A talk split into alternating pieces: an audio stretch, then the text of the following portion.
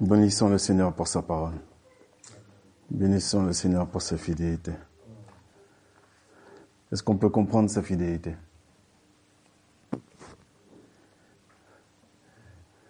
Est-ce que quelqu'un peut comprendre la fidélité de Dieu?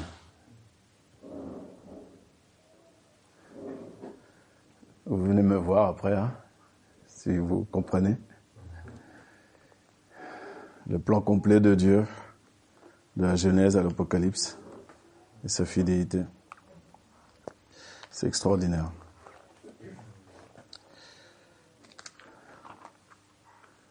On voit dans la parole que Dieu n'a pas besoin de nous, hein, en vérité.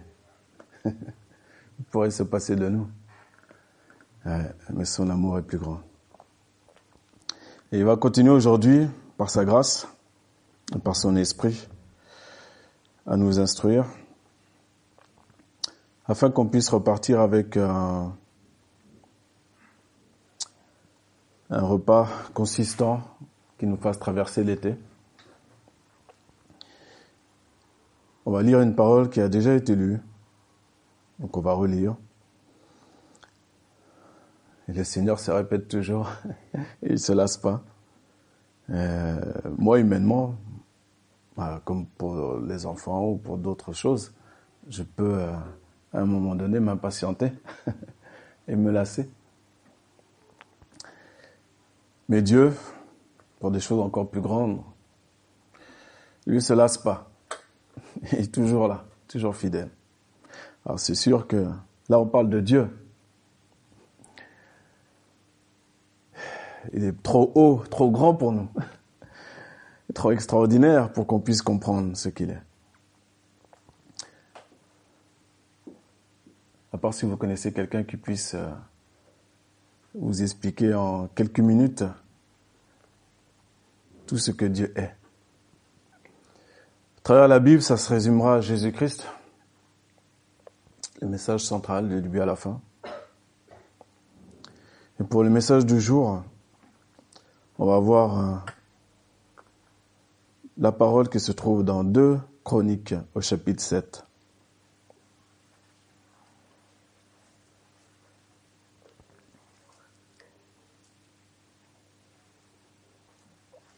Deux Chroniques au chapitre 7. Seigneur va nous faire des rappels.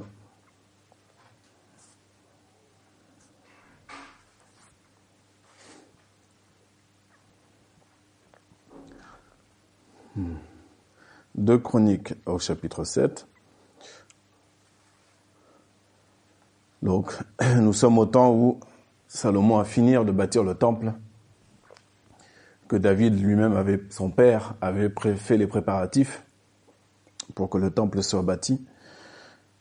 Salomon, une fois que son père s'est endormi avec ses pères, Salomon a poursuivi la mission et a accompli la pensée qui était dans le cœur de David.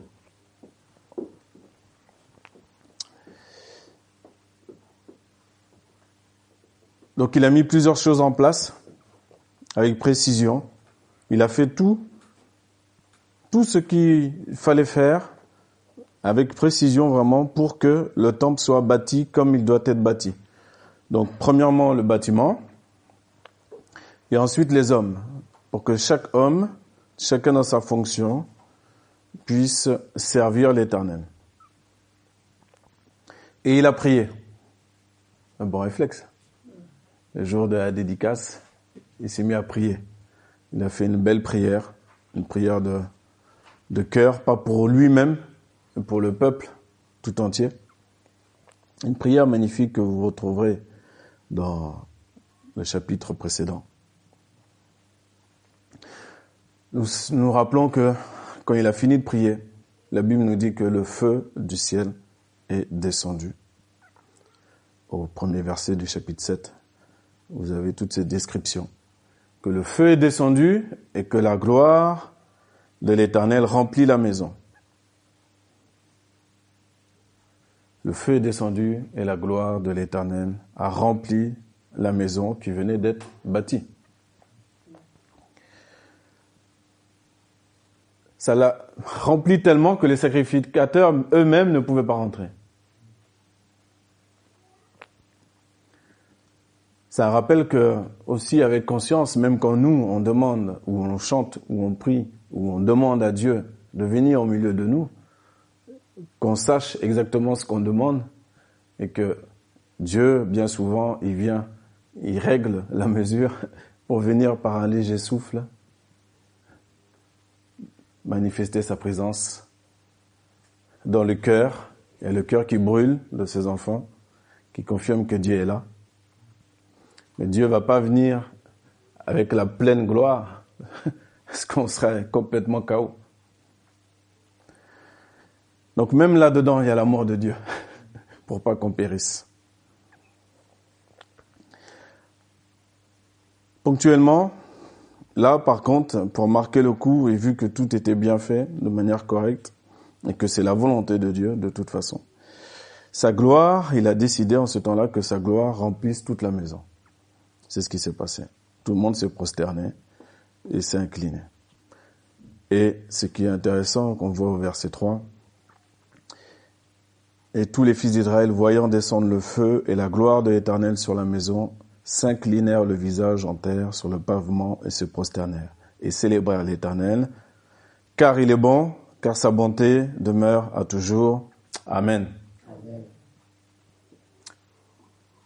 Pourquoi il a, pourquoi le peuple dit car il est bon, car sa miséricorde durera toujours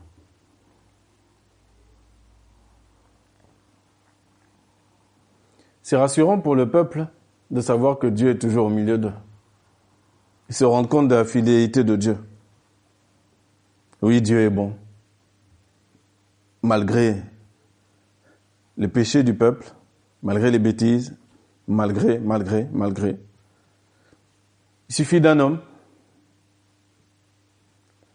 un seul suffit pour démarrer, qui décide de mettre tout en place, d'accomplir déjà ce que son père avait à cœur, qu'il a discerné que ça vient de Dieu. Et donc il l'a, il n'a pas juste dit oui avec la bouche, il l'a accompli.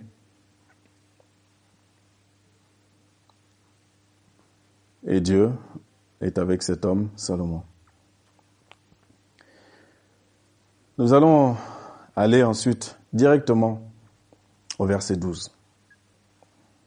Nous allons aller dans le cœur de notre message. Une fois que tous les sacrifices ont été faits, que les Lévites aient eu leur charge, les sacrificateurs leur charge pour célébrer l'Éternel dans la maison, sonner des trompettes.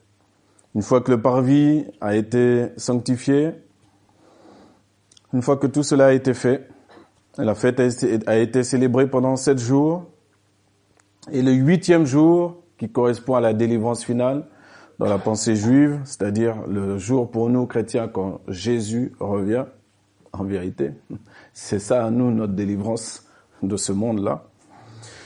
Euh, eh bien, l'Éternel est apparu la nuit à Salomon. Lisons étape par étape. Nous allons lire du, du verset 12 au verset 22. Première étape, on va lire du verset 12 au verset 14. Et l'Éternel apparut de nuit à Salomon et lui dit, J'ai entendu ta prière, et je me suis choisi ce lieu-ci pour une maison de sacrifice. Si je ferme les cieux et qu'il n'y ait pas de pluie, et si je commande à la sauterelle de dévorer la terre, et si j'envoie la peste parmi mon peuple, et que mon peuple qui est appelé de mon nom s'humilie et prie et cherche ma face, et revienne de ses mauvaises voies, moi aussi j'écouterai des cieux et je pardonnerai leurs péchés et je guérirai leur pays. Amen. L'Éternel dit cette chose suivante pour nous aujourd'hui.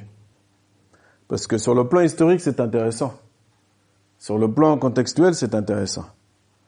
Maintenant, ce qui concerne la parole, pourquoi Dieu a choisi ce texte aujourd'hui, il faut que je le sache pour moi aujourd'hui qui vis en 2021.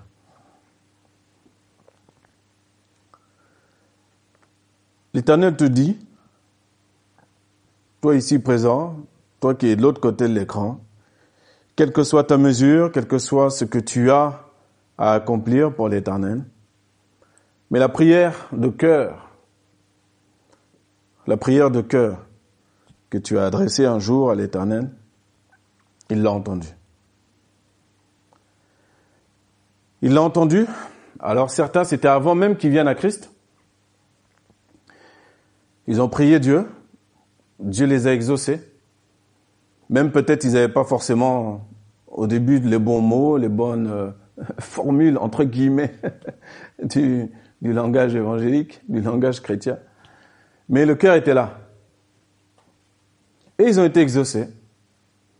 Et puis petit à petit, ils ont été, Dieu a mis des balises, des chrétiens sur leur chemin pour les ramener à l'église.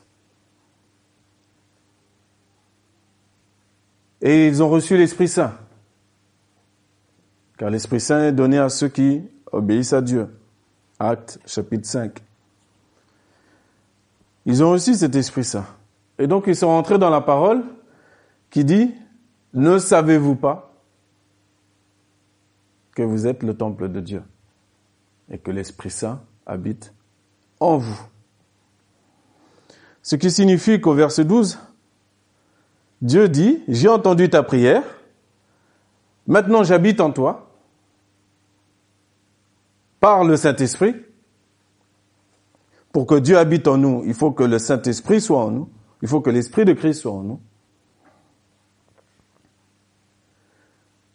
Et c'est Dieu qui choisit. Dieu t'a choisi pour habiter en toi. Première étape.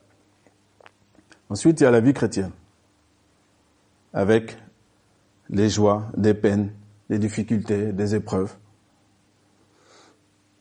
Il donne un exemple. Imaginons. Là, c'est un exemple concernant les revenus et la maladie. Fermer les cieux pour qu'il n'y ait pas de pluie contextuellement. S'il n'y a pas de pluie, les récoltes ne peuvent pas pousser. Ce qui veut dire la famine. Si Dieu lui-même commande à la sauterelle, c'est ça qu'il faut comprendre. Quand vous regardez les informations, toutes sortes d'informations, si vous passez pas tout ça par le prisme de la parole de Dieu, si vous ne, ne, connaissez pas la parole de Dieu, l'esprit de cette parole-là, vous allez mal discerner le temps dans lequel on vit. C'est impossible. C'est impossible. Parce qu'avec toutes les catastrophes qu'il y a dans le monde, si nous, on ne sait pas que c'est Dieu qui est aux commandes, et qu'on regarde ces choses-là avec un discernement plus bas que terre, c'est dommage. Dieu aux commandes. Quand Dieu commande à la mer d'aller plus loin que la limite qu'il a fixée pour envahir un banc de terre et malheureusement il y a 20 000 habitants sur ce banc de terre-là, ce n'est pas un hasard. Ce n'est pas le réchauffement climatique. Ça, c'est les expressions pour ceux qui ne connaissent pas Dieu. Ou ceux qui le connaissent, malheureusement, qu'en surface. Dieu ne parle pas de réchauffement climatique. Dieu parle de manière directe aux hommes, à nous premièrement, au monde secondement, afin qu'on puisse comprendre que ce qui nous arrive, il y a le doigt de Dieu qui est là. Il y a le doigt de Dieu dans ce qui nous arrive. Quel que soit ce que tu vis. Ce qui te semble bon, merveilleux, et ce qui te semble mauvais terrible.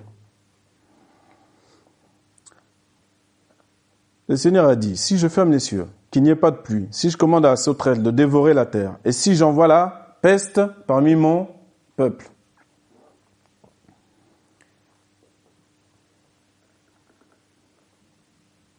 Beaucoup se posent la question, mais pourquoi? Oui, il y a, il y a des chrétiens qui sont morts du coronavirus. Pourquoi les chrétiens sont touchés par le coronavirus? Aujourd'hui, je ne vais pas t'expliquer pourquoi. Moi, je suis que poussière. Et je retournerai à la poussière. Donc on se calme. Mais par contre, je vais te dire ce que Dieu dit lui. Quand Dieu dit, et si j'envoie Sache que dans les temps qui ont suivi, Dieu a envoyé. Hein. Dieu a envoyé. Malheureusement, Dieu a envoyé. Après un temps, un, deuxième temps, un troisième temps, un quatrième temps. Personne l'écoute, personne revient à lui. Croyez quoi? À un moment donné, Dieu, il intervient. Il y en a, ils ont licenciement. D'autres, c'est perte d'un enfant, d'un époux, d'une épouse. Selon la mesure, la grandeur, la mesure du péché, mesure pour mesure. Si l'individu n'est pas pleinement consommé dans l'amour de Dieu, pleinement en Christ, il recevra les coups qui sont sous la loi. Quelqu'un qui n'arrive pas à diriger sa langue une fois qu'il est chez lui et qui pense que la parole de Dieu du coup est inerte parce qu'il faudrait que j'arrache quelques feuilles pour ne pas comprendre que les oiseaux des cieux, comme il est écrit, emportent les paroles. Et tout est consigné.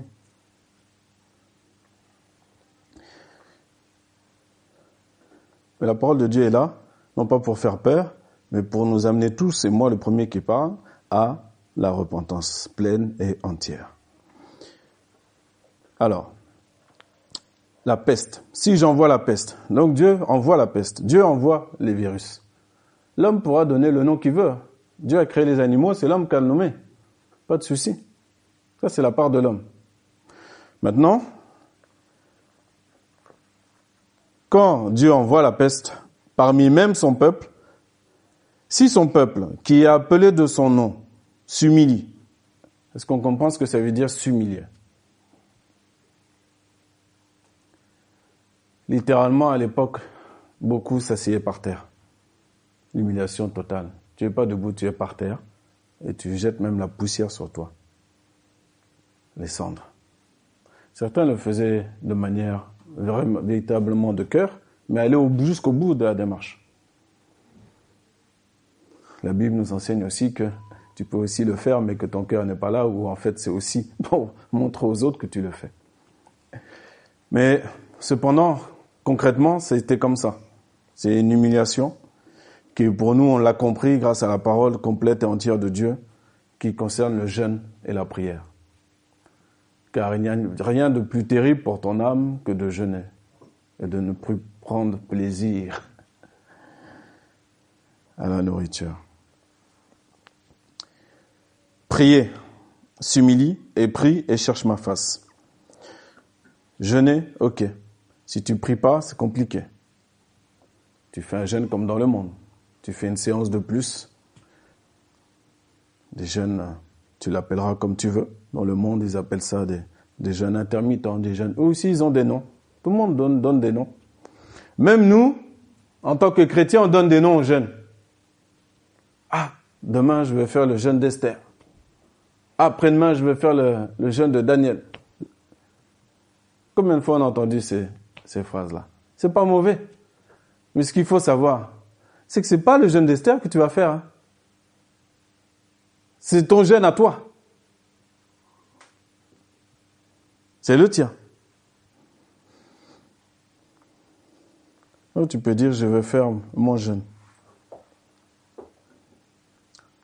L'idée n'est pas de jouer sur les mots. Bien sûr, nous savons que quand cela est prononcé, on pense au nombre de jours qu'on va effectuer.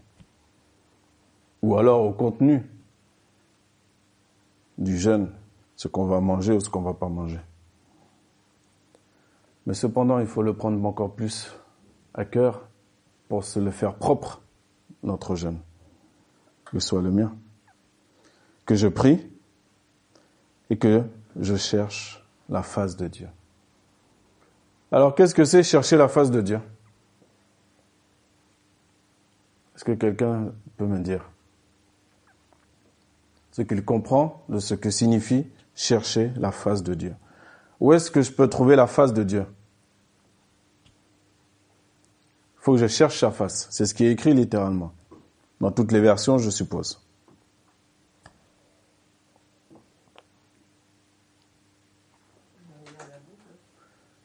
Voilà la bonne réponse. J'ai eu peur à un moment. Il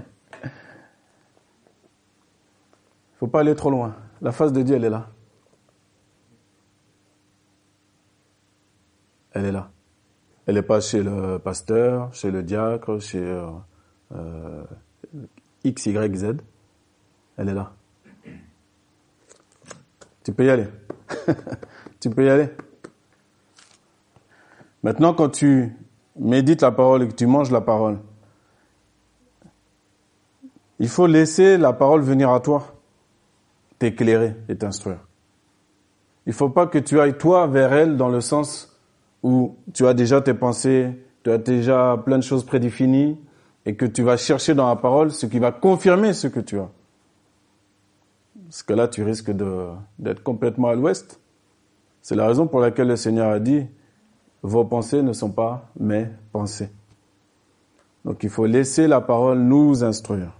Mais c'est pas à moi d'instruire la parole ou d'aller chercher consciemment ou inconsciemment quelque chose qui confirme mes actions ou ce que je veux faire ou ma vision ou ceci ou cela. Une fois que cela est fait, c'est pas fini. Le Seigneur nous dit quoi? Il dit qu'ils reviennent de ces mauvaises voies. Moi aussi, j'écouterai des cieux et je pardonnerai leurs péchés et je guérirai leur pays. Donc on a ici le rôle crucial de l'Église pour le pays de France. Si l'Église, c'est-à-dire chacun de nous, c'est pierre vivante, l'Église de Jésus-Christ, là où son nom est invoqué en tout cas, prennent cette parole non pas pour en faire un chant, le verset 14, mais pour marcher dedans. Non, pas en se mettant des objectifs trop hauts. Mais au contraire, ça commence par s'humilier. C'est à la portée de chacun d'entre nous. je prie. Je vais chercher la face de Dieu. Je vais revenir de mes propres mauvaises voies c'est-à-dire que je ne m'occupe pas de mon voisin à gauche ou à droite, mes propres mauvaises voies. L'Éternel va écouter, il va pardonner notre propre péché individuel. Et le fait qu'il nous pardonne à nous individuellement et à l'Église collectivement va faire en sorte que le pays aussi soit guéri. Si on croit, alors on verra la gloire de Dieu, n'est-ce pas? Ou alors, si on ne croit pas, on continuera à voir les chaînes info en boucle.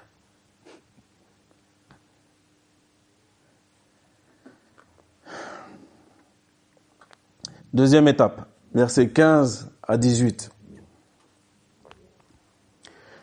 Maintenant mes yeux seront ouverts et mes oreilles attentives à la prière qu'on fera de ce lieu. Je te rappelle que ce lieu, pour toi aujourd'hui, c'est ton propre corps. Tu as reçu l'Esprit Saint. Tu es responsable de ton corps. Ton corps t'appartient pas. C'est pas toi qui décides de dire à ton corps je vais là, je vais là, euh, je mange plus plus plus aujourd'hui, de toute façon demain ce sera un peu plus léger, etc. Non, parce que les excès du manger et du boire, quel que soit ton niveau entre guillemets spirituel, auront un effet sur toi. Non. Le Seigneur nous a dit de le glorifier même dans notre corps. Si tu dois marcher un peu plus, si tu dois faire un peu d'exercice physique, eh ben c'est bien, tu le fais. En n'oubliant pas ce que Paul a dit à Timothée. L'exercice physique est utile à peu de choses, peu. Mais la piété, la relation avec Dieu, est utile à tout.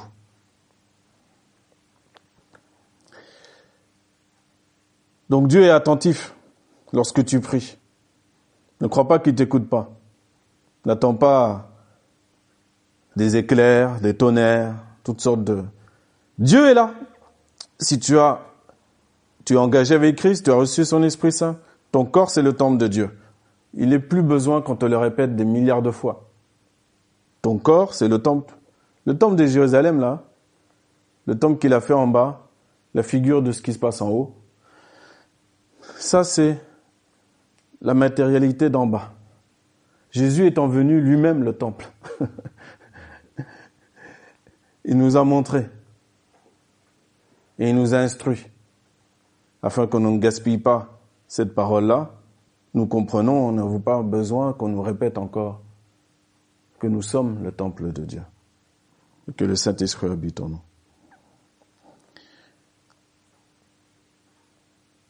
Verset 16. Car maintenant j'ai choisi et sanctifié cette maison.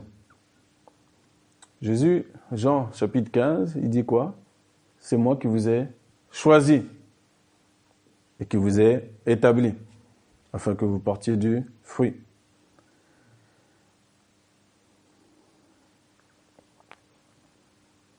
J'ai choisi et sanctifié cette maison afin que mon nom y soit à jamais et mes yeux et mon cœur seront toujours là. Les yeux de Dieu sont en toi. Sont les reins, les cœurs. À cause de l'Esprit de Dieu, tu peux plus t'échapper. tu es scanné dans tous les sens. Hein? Mais ce qui est intéressant surtout, c'est que oui, de savoir que Dieu t'a choisi et il a sanctifié cette maison. Pourquoi? Pour que son nom y soit à jamais. Et ses yeux et son cœur seront toujours là. Donc Dieu, avant même que je rentre en louange, que j'adore, avant, avant, avant même, Dieu est là. Je sais que Dieu est là. Donc si je sais que Dieu est en moi, à un moment donné, je vais avoir effectivement cette conscience et ce comportement qui va avec la présence qui est en moi. Verset 17. Et toi, si tu marches devant moi, comme a marché David ton père, pour faire selon tout ce que je te commandé, et si tu gardes mes statuts et mes ordonnances, j'affermirai le trône de ton royaume, selon que j'ai fait alliance avec David ton père, disant, tu ne manqueras pas d'un homme pour gouverner Israël il y a une belle promesse qui est faite à l'Éternel, qui a été faite à David. David a marché dedans, et maintenant c'est à son fils Salomon de marcher dedans. Mais pour qu'il puisse bénéficier de cette euh, bénédiction, pour que l'œuvre puisse demeurer même après lui, il faut que lui-même il puisse faire tout ce qui a, tout ce qui lui a été commandé. Il peut pas en dérouter. Il ne peut pas faire des zigzags pour plaire au monde, pour plaire aux hommes. Non. Si Dieu lui dit, fais le trône de cette manière, le parvis de cette manière, est-ce que vous avez vous rappeler la description du temple, du temple à venir, dans Ézéchiel? Et tu vois la description. Tu dis, oh, Dieu est précis. Oui, Dieu est précis. C'est pas le bazar. C'est carré. Tout est carré littéralement carré d'ailleurs, le temple. Ah. La ville elle-même est carrée. Là, pour l'Église, c'est pareil. Et pour toi-même individuellement aussi. Ah. si on fait ce que Dieu nous demande, eh bien, l'œuvre va perdurer. Et on ne manquera pas d'ouvriers pour continuer à œuvrer, continuer à œuvrer. Et ça, c'est important parce que on n'œuvre pas pour nous-mêmes. On œuvre déjà pour les autres, pour ceux qui sont à venir. Troisième partie, verset 19 à 22 pour terminer.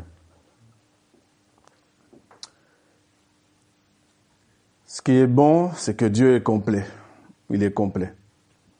Et donc, il dit tout. Donc nous aussi, on va tout dire.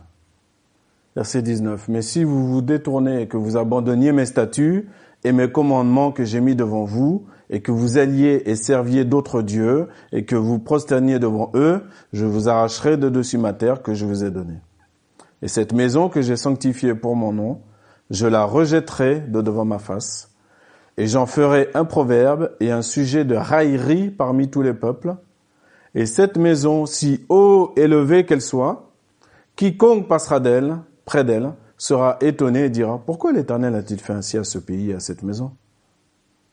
Et on dira, parce qu'ils ont abandonné l'Éternel, le Dieu de leur père, qui les fit sortir du pays d'Égypte, et qu'ils se sont attachés à d'autres dieux, et se sont prosternés devant eux, et les ont fait ont servis.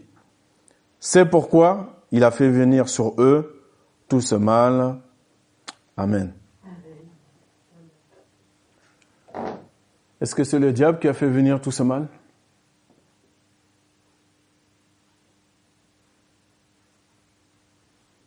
Je vois pas le diable hein, depuis tout à l'heure hein, qu'on a lu. Hein. On est d'accord. Vous savez ce qu'a subi le peuple juif? Vous connaissez un peu l'histoire. Là, nous, ce qui nous concerne, c'est le peuple d'Israël, c'est le peuple juif, parce que c'est, à la base, c'est eux l'olivier sauvage, l'olivier franc. Et ça nous concerne à nous, c'est notre histoire aussi, désormais. Mais nous, nous sommes l'olivier sauvage qui a été greffé. On n'est pas l'olivier franc. Et Dieu n'a pas oublié son peuple. Vous lirez le onzième chapitre de l'Épître aux Romains et vous verrez que Dieu n'a pas oublié son peuple. Il a un plan pour eux aussi. Mais les Juifs ont subi 9 millions de morts. Auschwitz, Treblinka, 9 millions des choses euh, inimaginables. Des choses qui sont arrivées aussi pour d'autres peuples sur la terre. Hein. Attention, avec des proportions diverses et variées. Mais ce qui nous concerne là, ce qui concerne la parole de Dieu pour son peuple, et nous qui sommes appelés de son nom et qui sommes son peuple, par la foi, dans sa parole, lorsqu'on regarde effectivement tout ce qu'ils ont vécu, comment ils ont abandonné l'éternel, ça a pris du temps. Hein. Petit à petit, des superstitions se sont installées. Des mariages avec des étrangères se sont installés. Nous, chrétiens, aujourd'hui, si un célibataire regarde le message, qui a Christ, s'il a désir se marier, qu'il regarde le conseil de l'apôtre Paul dans 1 Corinthiens chapitre 7. S'il veut se marier, que ce soit dans le Seigneur. Dans le Seigneur.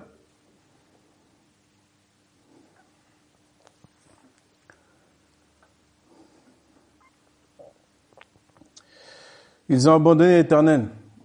Alors ils ont servi d'autres dieux. Pour l'église, ce serait quoi d'autres dieux, par exemple? Est-ce que des églises Pourtant, à chaque fois qu'on prononce le mot église, on, aime ce mot-là. Et, moi, ça ne m'intéresse même pas de citer ce qui pourrait être négatif derrière. Quand je dis négatif, je ne parle pas de broutilles. Je parle de choses très graves.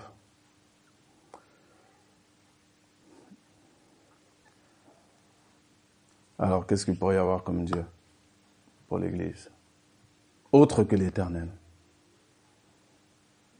À partir du moment où la chair reprend le dessus, l'esprit du monde peut revenir dans l'église. Et le prédicateur, premièrement, peut commencer à choisir et commencer à diluer un peu pour plaire à tout le monde. Il sera plus comme l'apôtre Paul.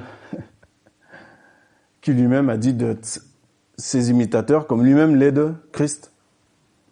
Si je plaisais encore aux hommes, je ne serais plus serviteur de Dieu.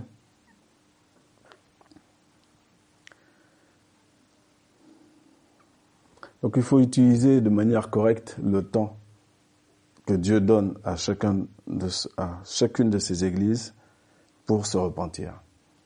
D'où les lettres dans l'Apocalypse aux différentes églises. Le Seigneur voit bien tout ce qui est bon. Dans toutes les, ce qui est bon, il n'y a pas de problème. Mais il dit, mais ce que j'ai contre toi. Donc moi, quand j'entends ça, je vais regarder pour moi-même déjà mon propre miroir, ce qui me concerne moi. mais quand on entend cette parole, parfois même il y a des personnes qui voient premièrement l'autre, l'autre individu ou l'autre assemblée. Premier réflexe, moi. déjà, ce sera bien, ce sera pas mal d'énergie déjà, pas mal de boulot. Ensuite, si d'autres ne veulent pas marcher dans la progression, dans la sanctification, etc., c'est un peu compliqué, mais on peut pas. C'est déjà du boulot hein, à niveau personnel. J'espère que vous ressentez en tout cas la difficulté et que c'est pas quelque chose d'excessivement aisé que de marcher en toute justice, en toute droiture, en toute sainteté, en toute. C'est euh, c'est pas si simple que ça. C'est pour ça que Jésus a dit dans Luc 14, hein, si, si vous renoncez pas à tout ce que vous avez, si vous n'aimez pas moi, pas plus que vos mères, votre mère, votre père, vos enfants, etc., vous pouvez pas être mon disciple. C'est pas possible. Et donc il y a des actions qui démontrent que je vais aimer plus mon fils,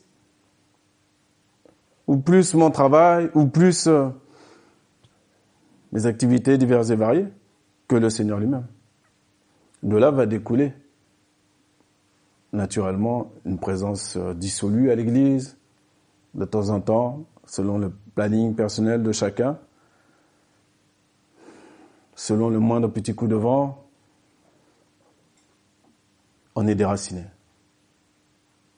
C'est dommage parce que dans l'évangile simple et pur, Dieu nous a donné tout ce qu'il faut pour qu'on s'accroche les uns aux autres et qu'on reste bien enraciné.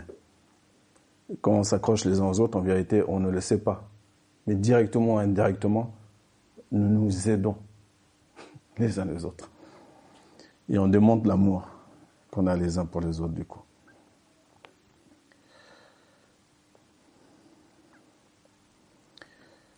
Les superstitions. Vous n'êtes pas superstitieux, j'espère. Hein? C'est bien. Pas besoin de gris-gris. Hein, pour la voiture ou pour... Euh, vous savez qu'on peut parfois, paradoxalement, je l'ai discerné une fois, j'ai pas relevé parce que c'est toujours un côté où je me dis peut-être que je me trompe, mais après quand tu laisses le temps faire son œuvre et que tu écoutes des fois certaines prières avant de faire telle ou telle chose, des fois, je me demandais vraiment si la personne sait que Dieu existe, là où les personnes. C'est-à-dire, est-ce que quand Dieu dit que rien ne peut nous séparer de son amour, c'est rien. Un jour, même si tu oublies de prier avant de manger, et quelqu'un a mis quelque chose de nocif dans le manger, mais je ne sais pas pourquoi, imaginons, ce jour-là, pour x, y raison, tu as oublié de rendre grâce. Est-ce que tu crois que tu vas mourir? Est-ce que tu crois que tu vas tomber malade? Ça, c'est la superstition.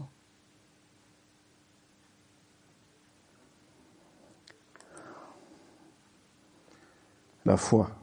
Quand je reviendrai, est-ce que je trouverai encore la foi sur la terre? Pas encore toutes les œuvres diverses et variées, mais la foi. Est-ce que je vais la trouver? Ou alors, est-ce que je vais trouver une église qui, parce que pour x, y raison, soit il n'y a pas assez de monde, soit euh, la personne qui, ou les personnes qui sont à la tête trouvent que hum, c'est pas comme ça devait, devrait être, et puis on va commencer à faire les choses charnellement. On va rechercher des conseils à gauche, à droite, pour savoir comment faire, euh, mais on se rend pas compte qu'on est dans la chair. Et puis on va commencer à enseigner selon ce qu'on veut voir. on va on va plus, c'est-à-dire c'est plus le Seigneur lui-même qui va nous apporter ce qu'on a à dire, un tenter. On va commencer à mettre un peu de marketing. on va commencer à mettre un peu de psychologie du monde. Bah oui, parce que quand on prie pour les gens, bah ils sont toujours malades. C'est bizarre. Alors quand l'individu ne comprend pas ou s'imagine que ça, c'est la, volonté et la puissance de Dieu qui doit agir, que c'est pas l'individu lui-même. Nous ne sommes que des canaux. Plus on est nettoyé, plus l'esprit, plus, l'onction peut passer. Il n'y a pas de souci. Mais quand Dieu n'exauce pas, il a ses raisons. Hein. il a ses raisons. Et si tu lui laisses du temps, ce qui est inacceptable aujourd'hui dans les temps qu'on vit, aujourd'hui, il faut tout tout de suite.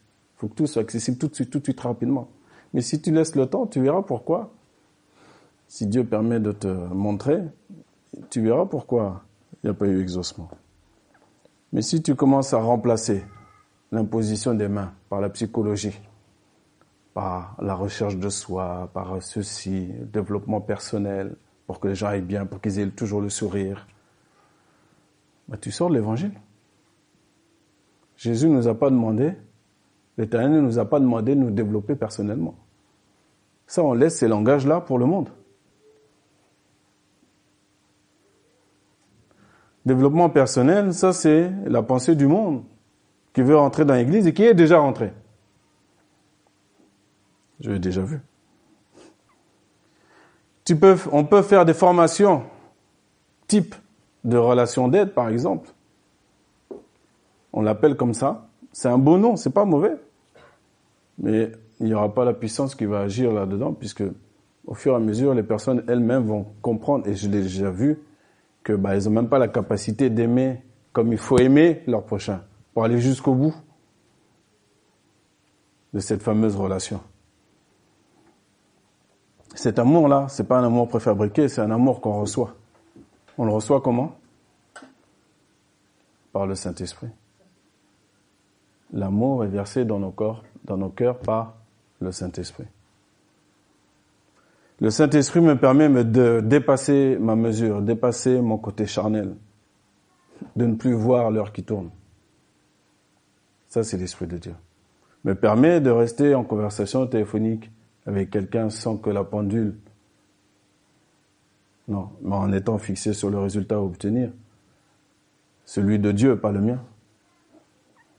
Et ça, c'est l'Esprit de Dieu, qui lui-même va aussi renouveler tes forces. Parce que malheureusement, on est dans ce corps de chair. Et ça, c'est l'Esprit de Dieu. Si l'Esprit de Dieu est là, c'est bon. S'il n'est plus là, l'Éternel a abandonné l'Église. Et quand l'Éternel quitte de manière complète, eh ben, on peut, vous savez, hein, la première fois que j'ai été au quartier juif sur Paris, moi qui aime beaucoup les juifs, qui aime beaucoup Israël, j'ai été dégoûté. été dégoûté. J'avais envie de les secouer tous un par un. je voyais dans les boutiques tous les gris-gris, tous les, les, les, vous savez, les, les pour qu'ils appellent contre le mauvais œil. Hein? Euh, toutes sortes de choses, des mains de Fatma, tout un mélange.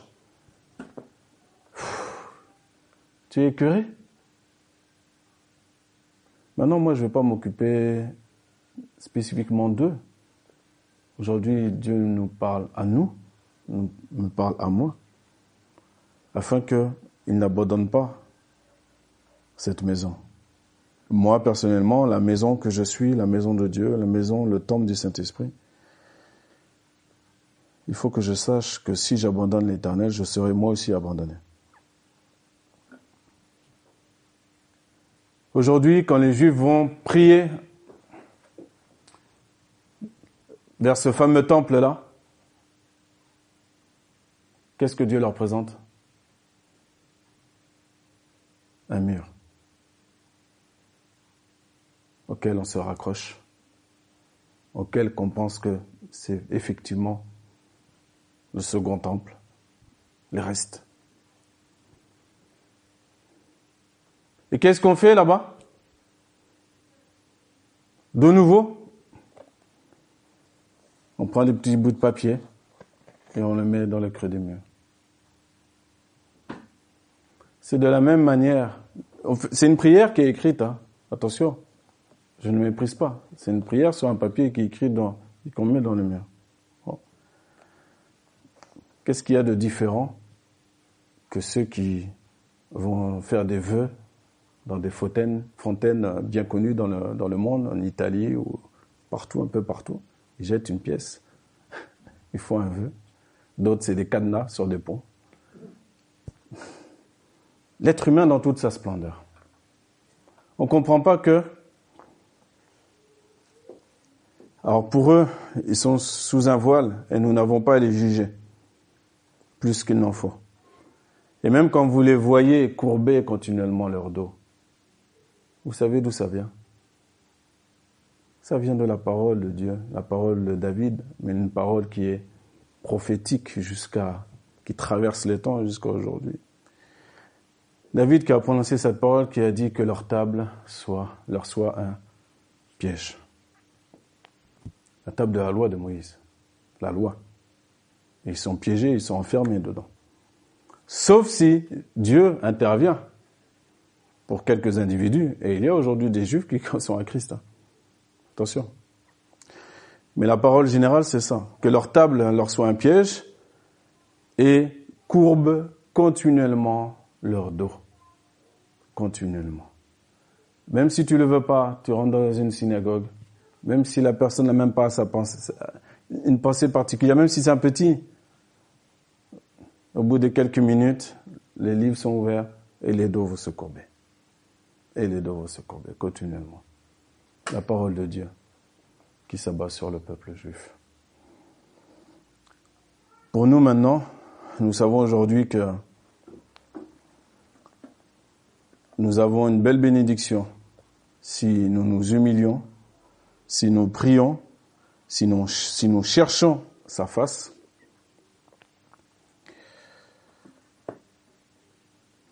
Et si nous revenons de nos mauvaises voies. Les mauvaises voies pour le chrétien, normalement, grâce à l'évangile, c'est assez simple de comprendre, chacun individuellement. Les mauvaises voies, ça peut être, je donne quand même quelques exemples, ça peut être euh, une langue pendue à toutes sortes de critiques, une mitraillette, même si le chrétien l'a déjà lu, mais il tombe encore dedans. Mais le problème, c'est que même s'il y a la grâce quand on revient, etc., c'est que ça fait, ça fera et ça fait toujours des dégâts. Euh, Une mauvaise voie, c'est donner des leçons et ne pas rentrer soi-même dans ces leçons. C'est pour ça que pour nous, enseignants, on sera jugé plus sévèrement. Par exemple. Donc le temps, c'est pas pour nous faire peur que Dieu. Il faut pas avoir peur. Il faut être consommé dans l'amour de Dieu. Il faut utiliser simplement le temps comme Paul nous dit de l'utiliser quand il dit rachetons le temps c'est puissant. Il faut profiter de ce temps. Mauvaise voix, ça peut être une, une femme qui n'est pas à sa place dans l'église ou dans son foyer.